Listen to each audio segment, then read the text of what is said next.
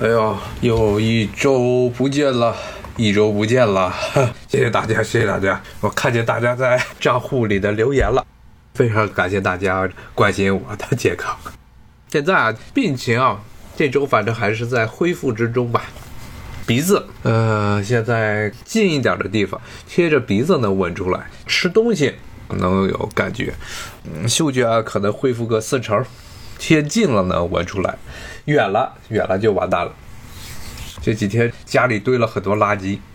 上两周啊病情最严重的时候一点都闻不出来，这两周家里的垃圾有些垃圾能闻到一点味儿了，赶紧赶紧把它扔掉，都是拿那垃圾袋儿给裹着的。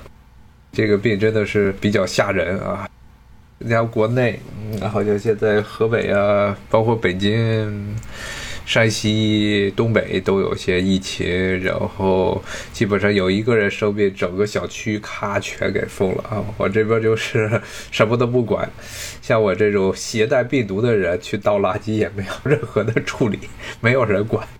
然后其他部分，舌头啊，舌头基本上味觉八九成，嗯，可能稍微的有那么一点点的问题，不过还好，可能这个嗓子稍微还有点敏感，我不太清楚我这个现在核酸是阴性阳性，因为这个病情还没有彻底结束。但无论阴性阳性，现在美国这边也管不了那么多了。大家都知道现在，尤其是我住的这个地方。现在是一个什么情况？看今天的新闻吧。今天的新闻说说他们派到城里的 National Guard 国民警卫队啊，陆陆续续的几万人都进来了。只要这几天就确诊了四十来个，因为他们派到这城里来的时候也没做核酸检测啊，直接把这些人派过来了。好多人都带着毒又进城了，下周会非常糟糕。二十号，现在。我幸亏啊，幸亏我得病了，不然的话，这要上班还真没办法上了。这几天整个城里已经封锁的跟个堡垒一样了啊，走两步路一个坎儿，三步一坎儿，五步一哨啊，有点像那个巴格达，巴格达的绿区。我看听友在这说，国内得熬到二月底，美国估计得熬到明年二月底。这边的情况现在还是非常惨烈。刚才说了，说进城的这些武警，他们身上都带着病。你可以想见，下周的这个仪式啊，进行过程之中，啊，说白了，现在的城里就等于是个大毒窝。包括前几天这边新闻说了，说现在国会已经成了一个新的散布病毒的源头，因为看前几天的新闻都知道，城里很多大兵都是直接在国会大楼的中央大厅那儿打地铺啊，在那儿待着，有点这个恍若隔世啊，非常恍若隔世。美国可能是上一回戒严的这么厉害。整个城都全给封起来呀，可能还得追溯到上上个世纪，十九世纪，一八六零年代的时候，那时候是南北战争，华盛顿成了一个堡垒。我 还听我身体咋样啊？刚才跟听友分享了一下啊，现在嗅觉还没彻底恢复，还稍微嗓子有一点敏感啊，其他都还好，可能再过一周应该差不多。慢慢悠悠的这拖了差不多有将近一个月了啊。这个新冠病毒确实是比较烦人，从身体中没有办法完全的排除干净，还不知道以后会不会有潜伏的，就跟水痘啊，有一些这些疾病呀，会不会潜伏起来还很难说。不过现在大部分情况基本上还好了啊，精神上还比较的这恢复啊，因为我毕竟也没有烧起来，要烧起来估计就惨了，烧起来了就不知道是什么样的状态。这也算是轻症啊，不算是这个重症患者啊，所以呢，相对来说比那些人还要好一些。我看，像国内我记得是去年的这个时候刚刚开始爆发啊，那时候这武汉那边都是病床全部都满了，然后各。种各样的人都躺在呼吸机上。美国现在这边的情况其实比武汉要惨烈的多。洛杉矶好像昨天是全美第一个确诊病例超过一百万人的县。洛杉矶的它这个县的总人口应该是七八百万吧，也是全美个人口最多的一个县。洛杉矶县，洛杉矶市是在洛杉矶县底下，它整个县。包括比如说好莱坞是在洛杉矶市里头，像唐人街是在洛杉矶市里头，但是很多它周边，比如说贝弗利山，它不属于洛杉矶市，它属于洛杉矶县。整个大的洛杉矶地区啊，在洛杉矶县已经确诊了一百万以上了。现在他们那个城里已经是爆表了，可能说基本上没病就不要去医院，别去医院待着。所以这个美国现在的情况，一方面是这个冬天，包括洛杉矶啊，它其实现在温度也不算太冷。与我这边相比，还是要暖和一些，可能要暖和十度左右。但是呢，它架不住还是空气已经开始变冷了，所以呢，现在得病的人数是越来越多啊。加上天气冷，大家都待在室内，就更容易传播疾病。那么，一方面是天气天气原因造成这个疫情变得更加厉害；另一方面呢，现在这个疫苗疫苗现在问题很大呀。问题很大，一方面是他前两天啊，前两天这个主管卫生的部长阿扎尔阿扎尔辞职了。他在上周闹完事儿，上周闹事儿的时候，他就提前就跑了。闹完事儿他就辞职，然后呢，他辞职之后呢，他最后承认啊，这整个这个美国现在。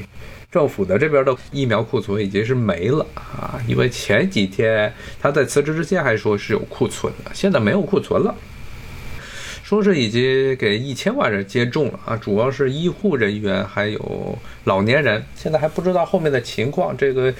效果如何？因为它这个 mRNA 不能只接种一次，要加强，看来还要加强第二次接种，理论上才会有抗体的数量、抗体的浓度才能达标。嗯，但现在呢，第二次的接种现在没有疫苗了啊，疫苗全部都清空了，所以还不知道下面该怎么办。所以他整个现在处于正好处于新旧班子的交接时期，加上这个旧班子本来就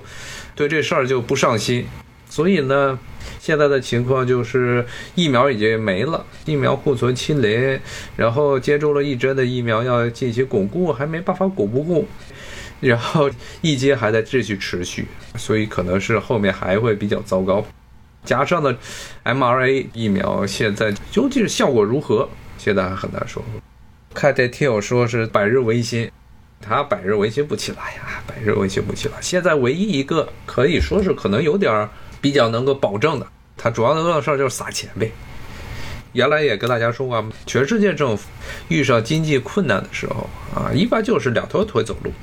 财政政策、财政支出和这货币政策两种政策啊。那么这个货币。货币政策啊，去年的时候，美联储已经说了发话，之前的节目也跟大家讲过，美联储去年八月份还是十月份就说过啊，说再刺激它没啥可刺激了啊，因为美联储现在能够用货币进行刺激经济的所有的手段都用光了，炮都打光了，他把所有的债券能买的全给买了啊，公司的债券这国债呀。国债也买了一批，然后所有的企业债，就像波音这种公司的债也全给他买下来了。所以现在波音居然还很美滋滋在那儿活着。美联储不会直接去证券市场，不去股市里面，它是债务市场，它是都是在债务市场进行操作。所以美联储就一直从去年年底的时候就一直在说，说你们这个政府这边这财政政策该有些动作了啊，我这边。能干的都给你们干了，能打出来的钱全给打了，下面就看你们了。那前两天税王说了，说要再来一次这个刺激方案，现在可能是希望能把他的每人头上这个赈济金从之前的三百块钱涨到两千，两千还差不多。两千的话，基本上普通的工薪阶层两千块钱活下来还是有点细的，因为现在疫情期间啊，所有东西全涨价。啊，所有的肉啊、菜呀、鸡蛋呀、面条全涨，涨得很厉害。现在肉特别贵，因为他们那些肉联厂得病了。看听友问能拿多少钱，它有一个公式的算法。这留学生里救济金，它应该是按税号来的。美国这边就你交税，国税局那边你有你的税务信息，它是根据你交税的信息往你的银行账户中打钱，它是这么一个流程。留学生如果他有上税，有报税，估计国税局就会给他打钱。他是根据你的收入来决定你能拿多少的救济金。如果是低于我看是五万、四万、四万多还是五万块钱是能拿全额，越往上这拿的钱越少。就留学生这种，如果他有报税记录的话，应该是能能拿到全额的，应该是能拿的，因为大部分留学生都是没有钱的，或者一点小钱。但是这么一折腾啊，估计他上来现在赶紧通过一个新的这么个救济法案，一月二十号，然后估计二月初，如果国会快的话。不过现在有一个好处啊，是这个吕律师现在实质上已经控制了两院啊，因为参议院佐治亚州的选举是最后民主党赢了，驴了赢了之后，现在在国会州是参议院是五十比五十，五十比五十是什么概念呢？就是因为国会州，如果两边都是投五十票，那么这个时候会让这副总统出来，作为参议院议长的身份出来投决定性的一票。他副总统是一般来说是不投票的，只有当两边出现国会州出现平局的时候，五十比五十的时候，他才会投那一票。那如果按照这个道理的话，民主党实质上已经至少是控制了基本上七八成。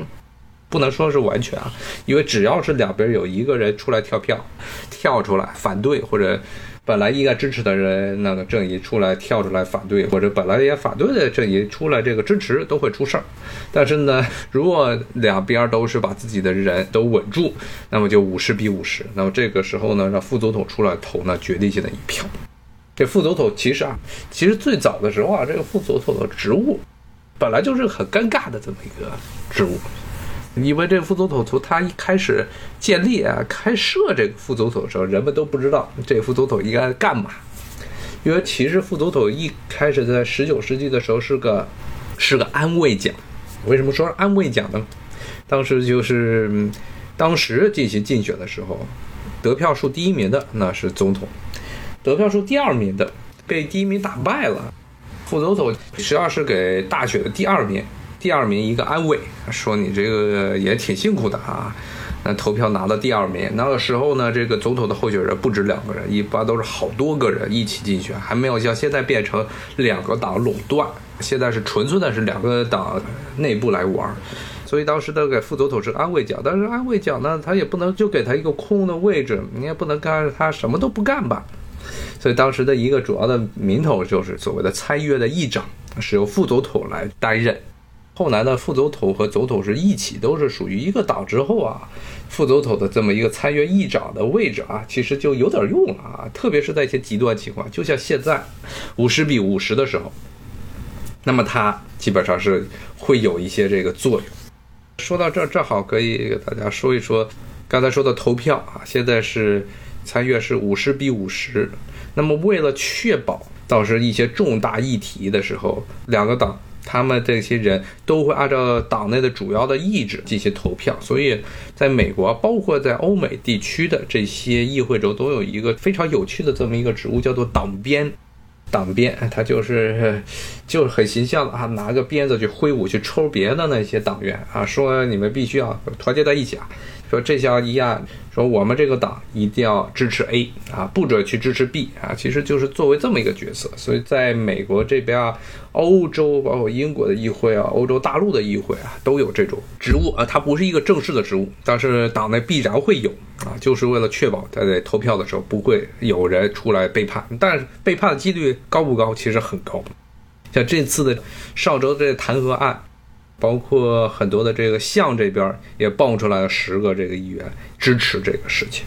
虽然人数不多，但是呢，其实还是经常会出现跳票的行为。说到现在美国现在的情况，其实也是之前一直想跟大家讲的一个另外一个很重要的啊，现在的一个问题，就是因为美国现在的这么一种情况，还是跟大家说了，现在城里的这种情况 戒严真的是彻彻底底的戒严了，所有的路全给封了。你不是属于那种至关重要的这些职务啊，都不能够随便进城，到处都是卡，到处都是持枪巡逻的啊，国民警卫队，这种情况百年未见，非常吓人的这么一个情况到处都是路障，会有些这个认识的人，包括同事进城，进城根本进不去，然后还有一些地方媒体在那里。给大家指挥，说哪一个坎儿啊，哪一个坎你开车进城的时候，他们收这些公司啊单位的证明信，允许你进去。那些其他的坎儿都不收。这边好多的这两天这个电视里新闻全是这些，说哪个坎儿管的松，哪个坎儿管的严。所以现在是真的是如临大敌，真的是很糟糕的一个问题啊！就是驴这边真的是把建国他的这些支持者全部当做敌人来看待。是要把这些人全部都给根除，所以现在一方面把城市戒严，然后一方面呢又要做这个抓捕。幸亏这疫情来了，不要要是我进城，真的是哪儿都进不去啊。也不敢坐地铁啊！说现在华盛顿的这个地铁，这两天都已经是服务基本上能停的都停了，因为都没人坐，没人敢坐地铁的这种封闭空间，加上人又多，最容易感染了。所以现在整个城市都处于一个比较糟糕的状态，加上华盛顿的这个市长，市长一直都跟白宫不对付啊。我记得是去年夏天的时候，BLM 的时候还专门把这白宫旁边那条路改名儿叫做 BLM 路，就是恶心建国的。所以这一次的上周的那么一闹事儿，他马上跳出来，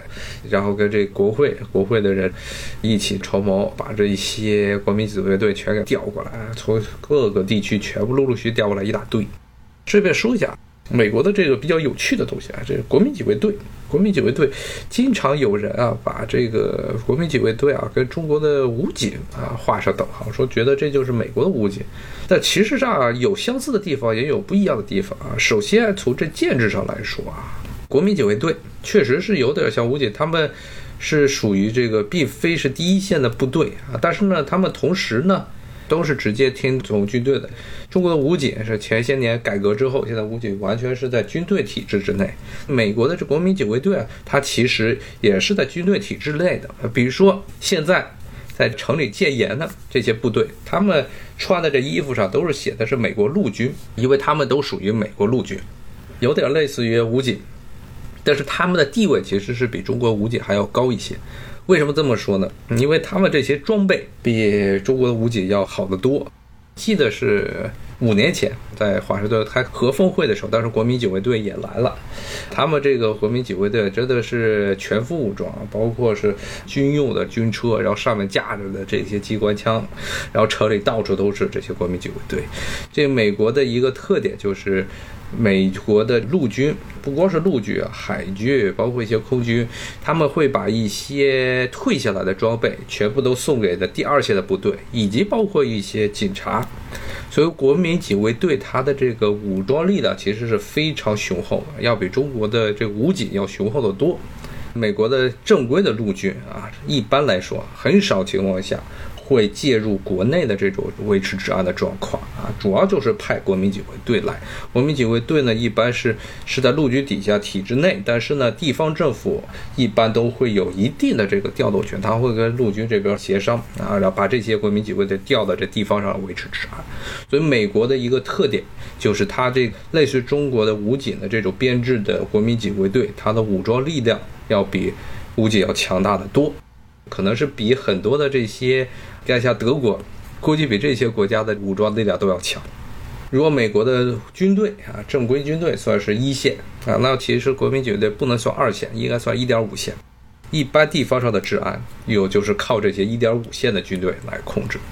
实在是有问题了，才派正规的一线的陆军过去。但是，一般如果派正规军队去维持治安，那就会出现很多的这些政治问题，像。去年夏天 BLM 的时候啊，建国就让正规军，不是让国民警卫队，他让正规军要过来，要华盛顿戒严，当时就引起了很大的争议。因为呢，美国历史上上一回的出现这种军队直接，我印象中是军队直接来进城进行维持治安啊，一线部队进城维持治安的，可能还是在十九世纪末。这个好像故事也跟大家讲过，就是当时的排华，西雅图排华，把大批的这华人杀了。当时这边的美国政府是派了军队到了西雅图维持治安，但是呢，维持治安最搞笑的时候，当时是所有的这些美国的媒体啊，讨论的事情并不是这华人被西雅图的暴民啊屠杀，然后扔上船，而是呢。讨论的都是什么话题？唯一的讨论的话题是美国的白宫有没有权利派正规军去一个城市维持治安，说这是联邦政府侵犯了地方的州的这些自治的权利，知道华人是个什么样的待遇吧？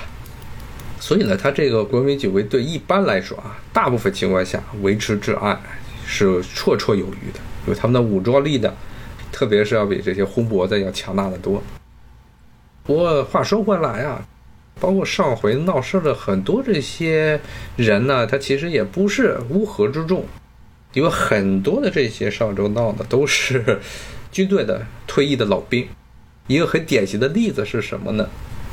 这周很多媒体在复盘了说上周闹事的时候的情况，说很多的这些闹事的人呢，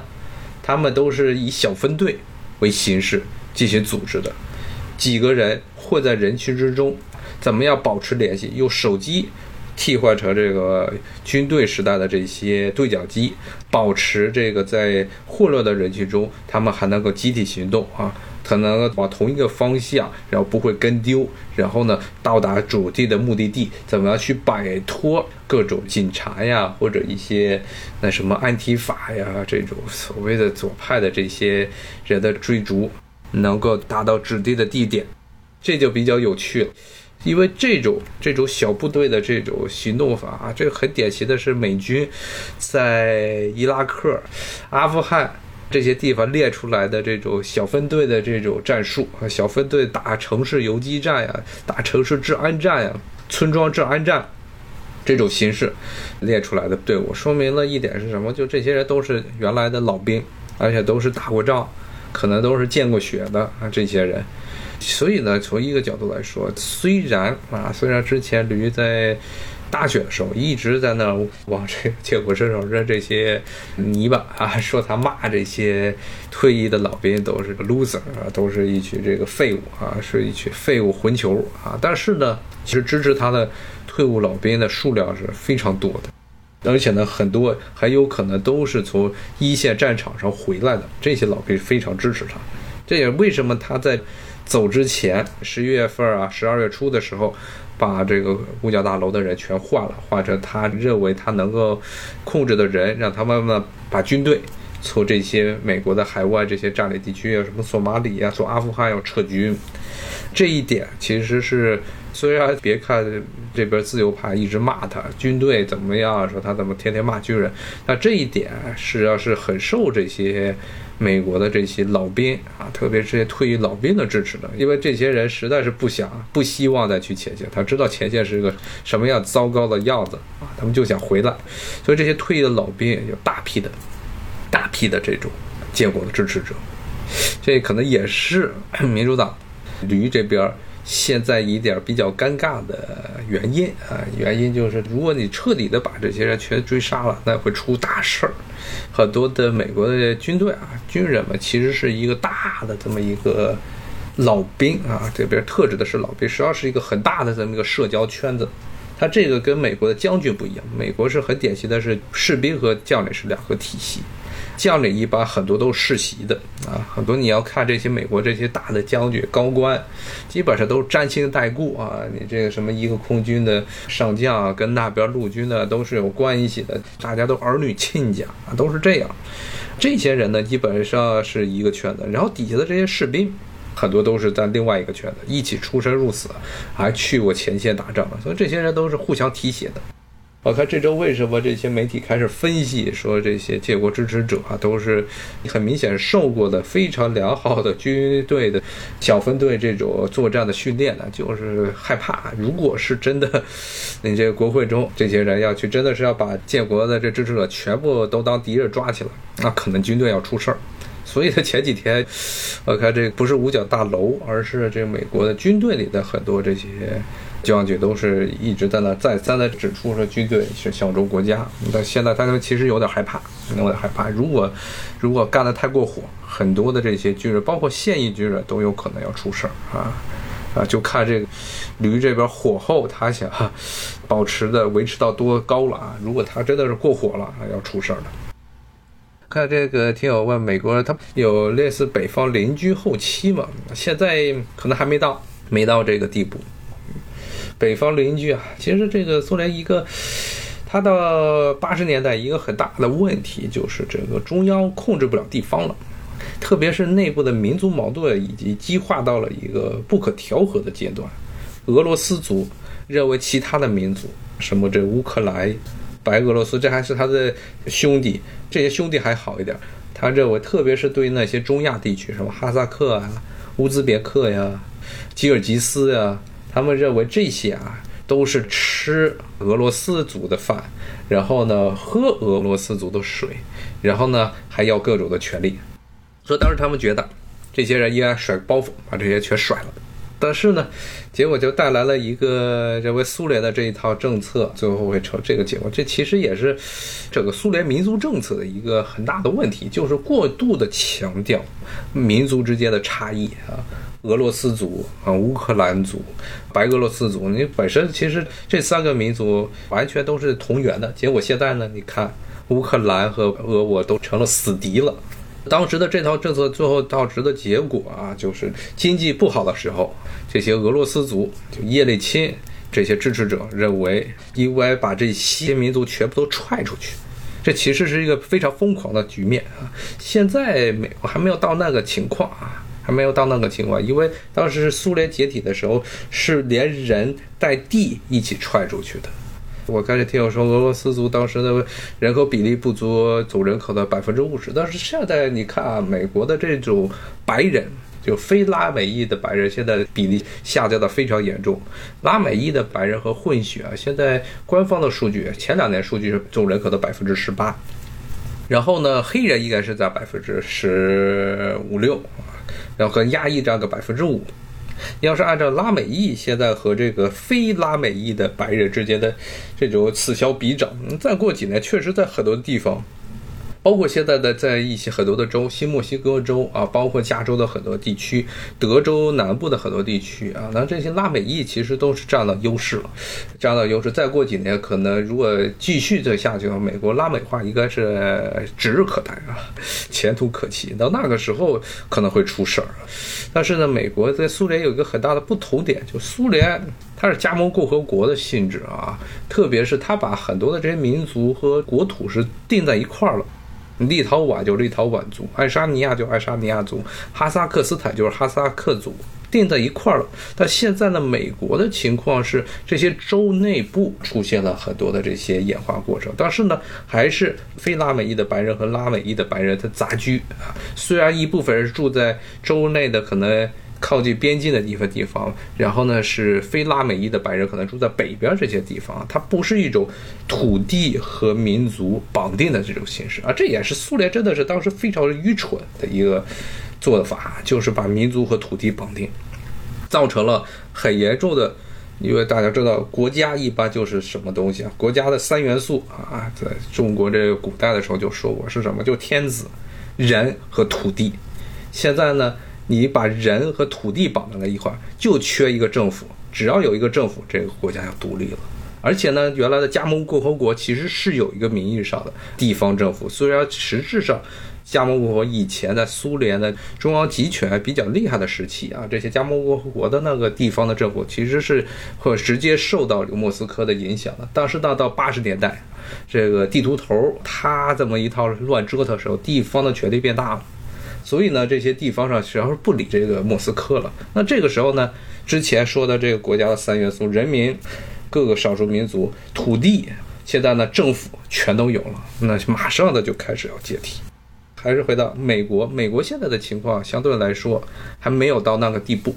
当然了，也不排除再过上十几年就有可能，像新墨西哥这个州就非常明显，它现在应该是百分之七八十都是拉美裔了。再过几个地方，估计整个新墨西哥州就完全被拉美裔控制，那就真的是变成了民族和土地，以及他因为就是这种民主制，所以选上来的人肯定也是全部都是拉美裔的这些美国人，民族、土地和政府都是一块儿了啊，那可能会出现严重的问题。但是现在目前的这种情况啊，在美墨边界这些拉美裔人数再多的地方，可能也就新墨西哥州，它相对来说问题最大。其他的几个州，像加州，像这个德克萨斯，像亚利桑那啊，像这几个州，目前还是非拉美裔和拉美裔的白人还在这儿掐。拉美裔不一定是白人啊，很多是混血人在这儿掐。那么看这听友说说这个华人啊，现在华人是属于社会最底层。华人的糟糕的两点，一个是人数太少，他不像拉美裔这样，甚至呢他生育能力还抵不上白人，非拉美裔的白人，他生育率太低。他把国内这套都学过去了。首先想的是这个后代啊，不是想多生几个后代，而想着想把每个孩子都培养成精英。那这个 生不过。在美国这种地方呢，你，呃，说实话，从历史上来看，这个美国啊，它从来都不是一个非常尊重所谓的知识分子的 这么一个国家。它的主要的，首先强调的是自己的力量，力量第一，然后呢是脑袋第二。打架的时候他不看，因为他这个国家本身就是靠着不断的领土扩张形成了，包括后来的这个一战让美国变成一个超级大国，都是靠着自己的军事实力上来的。虽然是用了很多的巧劲儿，把这些比如大英帝国给扳倒，但是他的最根本的原因还是因为他的国家的实力、个人的实力，就他强调的是硬实力。别听那个什么约瑟夫那天天说那软实力啊，但实际上是你要看美国历史，主要的是靠硬实力去扳倒别人。那这硬实力中呢，文化素质是最没用的，你不能靠这些去打人。而且呢，华人呢，很多人是对于这个美国这套政治这一套他不关心，然后加上内部又比较乱，所以呢，从来都是在美国整个政治中的最底层、最底层的最底层。他的政治地位，他这个其实现在的情况就是，呃，确实是加州这边现在华人这个生存条件确实比较糟糕，因为这民主党的在当地的很多政策都是倾向于啊，谁闹得欢谁的人多，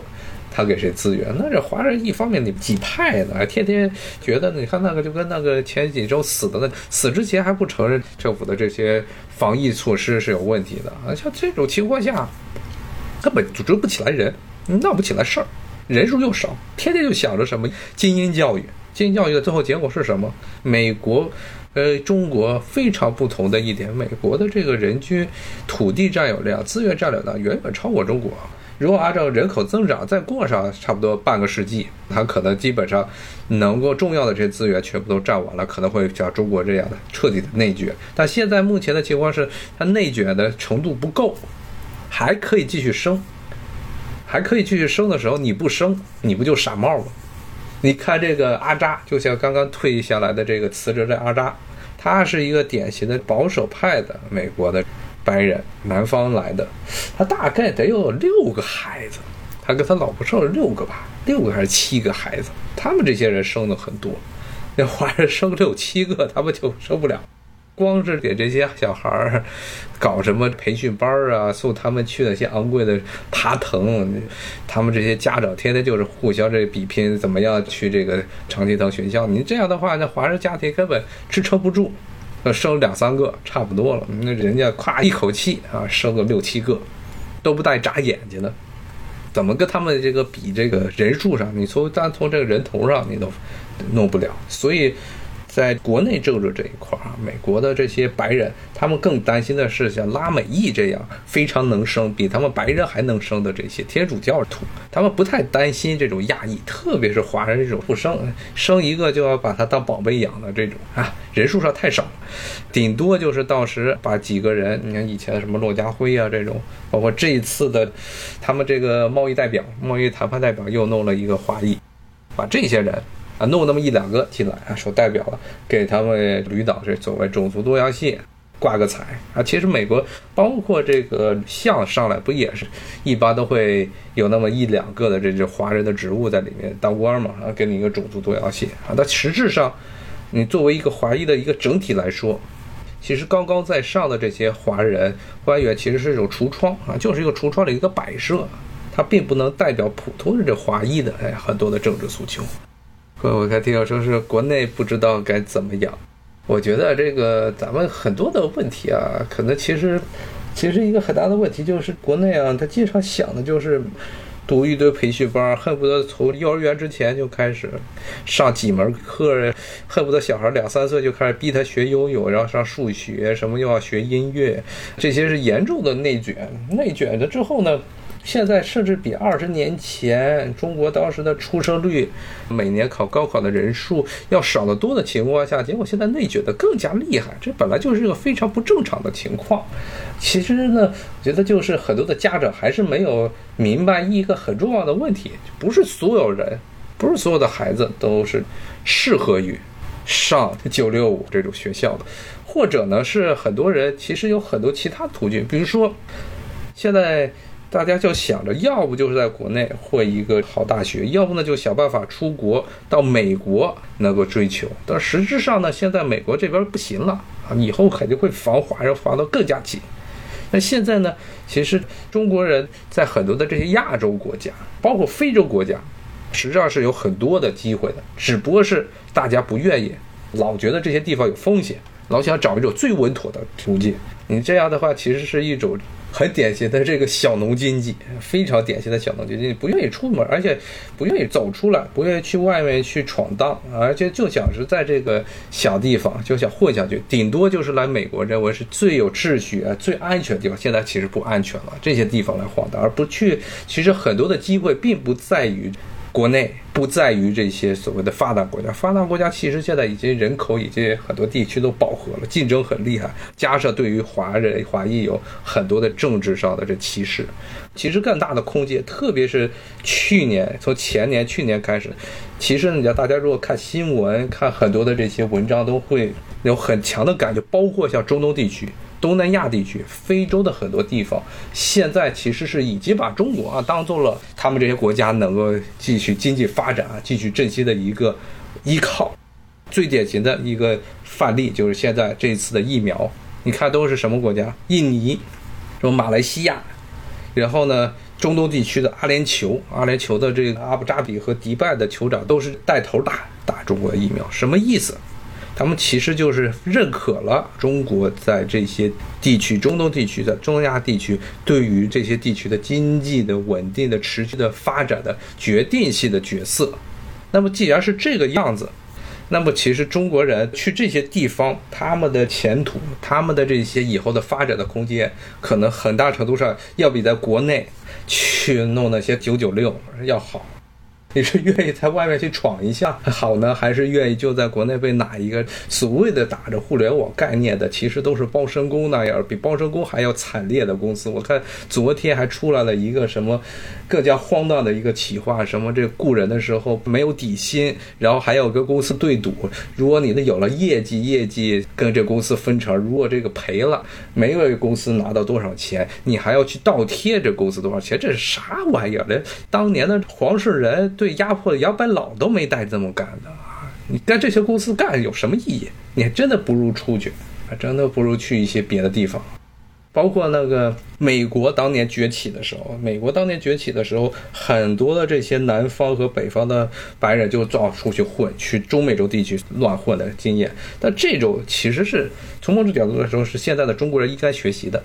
你没有这种勇气去海外。中国人老是觉得想在一个非常非常安全、非常稳定的这么环境下生活，这个其实，在现在的这个环境下实际上是不行的啊。语言语言其实是，我觉得，我个人觉得就是多学一门外语啊。除了英语之外，英语都现在其实很多地方其实不是很吃香。那比如说去那些中东地区啊、非洲地区，很多甚至吃的都是法语、葡萄牙语、阿拉伯语。觉得学这么一门语言其实是很有用的，非常有用。你就算这些不学，甚至你去学一个，这两天我生病啊，在家里就看这个哔哩哔哩，好多人就他们去什么西藏啊、新疆啊这些地方玩儿，你去看当地的这些街上餐馆、小卖部。都是内地的人开的啊，都是什么湖南呀、山西、陕西呀、四川这些人去这些西藏、去新疆这些个地方开。现在这个西藏这边基本上是内地去的人和当地的藏民的比例差不多一比一了。你如果没有这种愿意去外面闯荡的精神，那可不是最后就会被这些打着互联网名义的连报社工都不如的公司去剥削。本来这个听我说去欧洲也不靠谱，去欧洲其实有些地方其实就得看哪儿。你就看吧，中国公司去哪儿发展的比较好啊，就说明当地对于中国的这个态度比较好。你要现在去英国，那又是往火上去挑。英国现在自己都快完蛋了。你去意大利、去 法国，治安非常的烂。现在欧洲哪个地方对中国相对来说态度比较好？东南欧。因为他们要做这中国这个“一带一路”，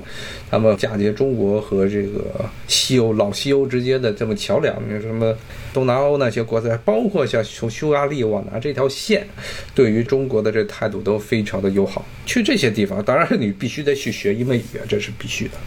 呃，我觉得真的是，与其花时间从幼儿园之前就去学什么奥数，学龄前奥数，什么这个学龄前乐理。学了一前游泳，学了一前的什么心理学，与其学这个，还真的不如去学点，学一门希腊语，这个真的是比那学那些奥数要有用的多啊！你学一门希腊语出来都找工作都比较好找，实在大不了去中远洋，去彼得埃夫斯港那边去工作去。看这听友说说这个移民的问题，第一批移民美洲的这些白人的。死亡率非常高。你看，这个英国在美国的第一个殖民地詹姆斯敦 （Jamestown），第一年的死亡率在百分之五十以上，绝大部分百分之五六十都死了啊，确实是高危险。但是，中国人去这些没有像第一等的发达国家那么发达的地区啊，你一般的这个社会安全啊，只要你不去战乱的地方，还是能有保障的，没有那么惨，不会你去了啪就死了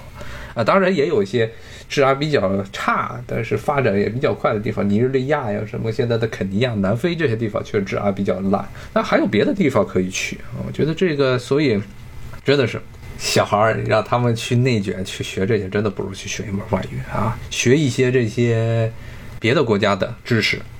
这个其实也是美国现在不这么做了。美国在五六十年代的时候，是当时这个国家安全教育的时候，要求这些小孩对于国外有一定的这些一些了解啊。所以这些美国人，你看，要全世界到处啊跳的最欢的都是美国，包括在中国，包括在欧洲啊，包括在这些什么非洲这地方跳的最欢都是美国人啊。那中国人凭什么不行？智力又不比美国人差，真的是去想想，我觉得是这些录的比较好一点。看这个听友问拉丁文，拉丁文需不需要深入了解？拉丁文本身，除非你要跟只有两个圈子可以混，三个圈子吧，三个圈子，一个是你要学术，学欧洲的古典，古典学术，什么哲学呀，欧洲古典的历史啊，这个时候拉丁文；要不就是去天主教会。要不呢，就是帝王学，你跟那些白人的上层阶级在一起混，他们这些很多小孩都是原来都学过拉丁文，如果混不进那个圈子啊，学拉丁文就没有什么意义了。但是如果能混进去，学拉丁文那是比较重要的，其实就相当于中国的文言文吧，相当于中国的文言文，尤其是在这些拉丁语系的国家，英语是一个比较垃圾的语言。为什么这么说呢？它的底子是一个日耳曼语。但是呢，他由于受到了诺曼人、诺曼人讲着法语的、讲着这个二把刀的法语的这些诺曼人的统治，所以大量的词汇是变成了拉丁语根的。所以现在英语呢，很多的词汇你看不出它原来日耳曼语系的底子了，很多都被法语给浊化了。但是呢，自己学学拉丁语，我觉得是，如果是研究一些。古典文学呢，特别是古典文学呀，包括呢 要研究天主教的教会史啊，我觉得是还是有点用处的，自己可以当做一个消遣爱好、消遣爱好来看。但是呢，真的是现在有用的地方真的是不多。拉丁语它是一个属于这么一个象牙顶尖儿的尖儿里的人，那如果上私立学校，可能应该会教那么一些一点拉丁语的这个入门，当然不会当做他的主业来讲。但是你要赚钱。对于他们这些美国大部分想赚钱的人来说，你学拉丁文赚的钱，也不是说完全赚不到，但是这赚钱就非常的困难。你要赚钱，估计去教会能赚钱，但去教会赚钱呢，特别是天主教会呢，他还不允许你结婚、娶妻生子。看这个听友问拉丁舞和拉丁舞没有关系，拉丁文和拉丁舞没有关系。拉丁舞是指拉美地区，什么巴西呀、什么阿根廷这些地方的人，因为他们讲的语，西班牙语和这个葡萄牙语都是等于说是拉丁语俗化之后的这么一个变种，它与古典的拉丁语已经有很大的区别。已经非常大的区别，就可以说啊，基本上就是现在的拉丁语啊，现在这个教会常见的拉丁语，应该算是一个相当于中国唐宋交界时代那个时候人中国说的口音。然后呢，这官方，比如说唐代晚唐时期长安城里说的话，什么韩愈呀，什么李商隐那帮人说的口音。然后现在的西班牙语和葡萄牙语相当于什么呢？相当于这个，比如说这闽南话、客家话、这广东话的区别，其实就已经和本身的他们的个根源这个拉丁文有了很大的不同点啊，所以实际上是完全是两种语言了。看这听友说是中国现在以后肯定还是要继续啊，这两轨制双循环，双循环的一个特点就是内循环。中国的内循环其实就是一个技术呃高新技术提高的这么一个循环。那外循环其实指的是现在别想的欧洲、美国，欧洲还好一点，美国这边就别想了。大家其实主要的还是要跟着“一带一路”，国家去哪儿就去哪儿。最后说这个听友说问这个一般是什么时候直播？直播以前是基本每周是三次左右啊，这两周因为生病啊，所以这个时间要短一点。一般周末以后身体彻底好了，一般都是隔天直播一次，有的时候会连着直播，一般周末都会直播的。对，每天基本上都是早上，北京时间早上，我这边就晚上。啊，到时候我会跟大家在我的这账户中通知的。啊，今天差不多了，今天咱们就讲到这儿吧。咱们下回再继续来聊。好，谢谢大家，谢谢大家的关心啊，下周应该就会好一些啊，谢谢，拜拜。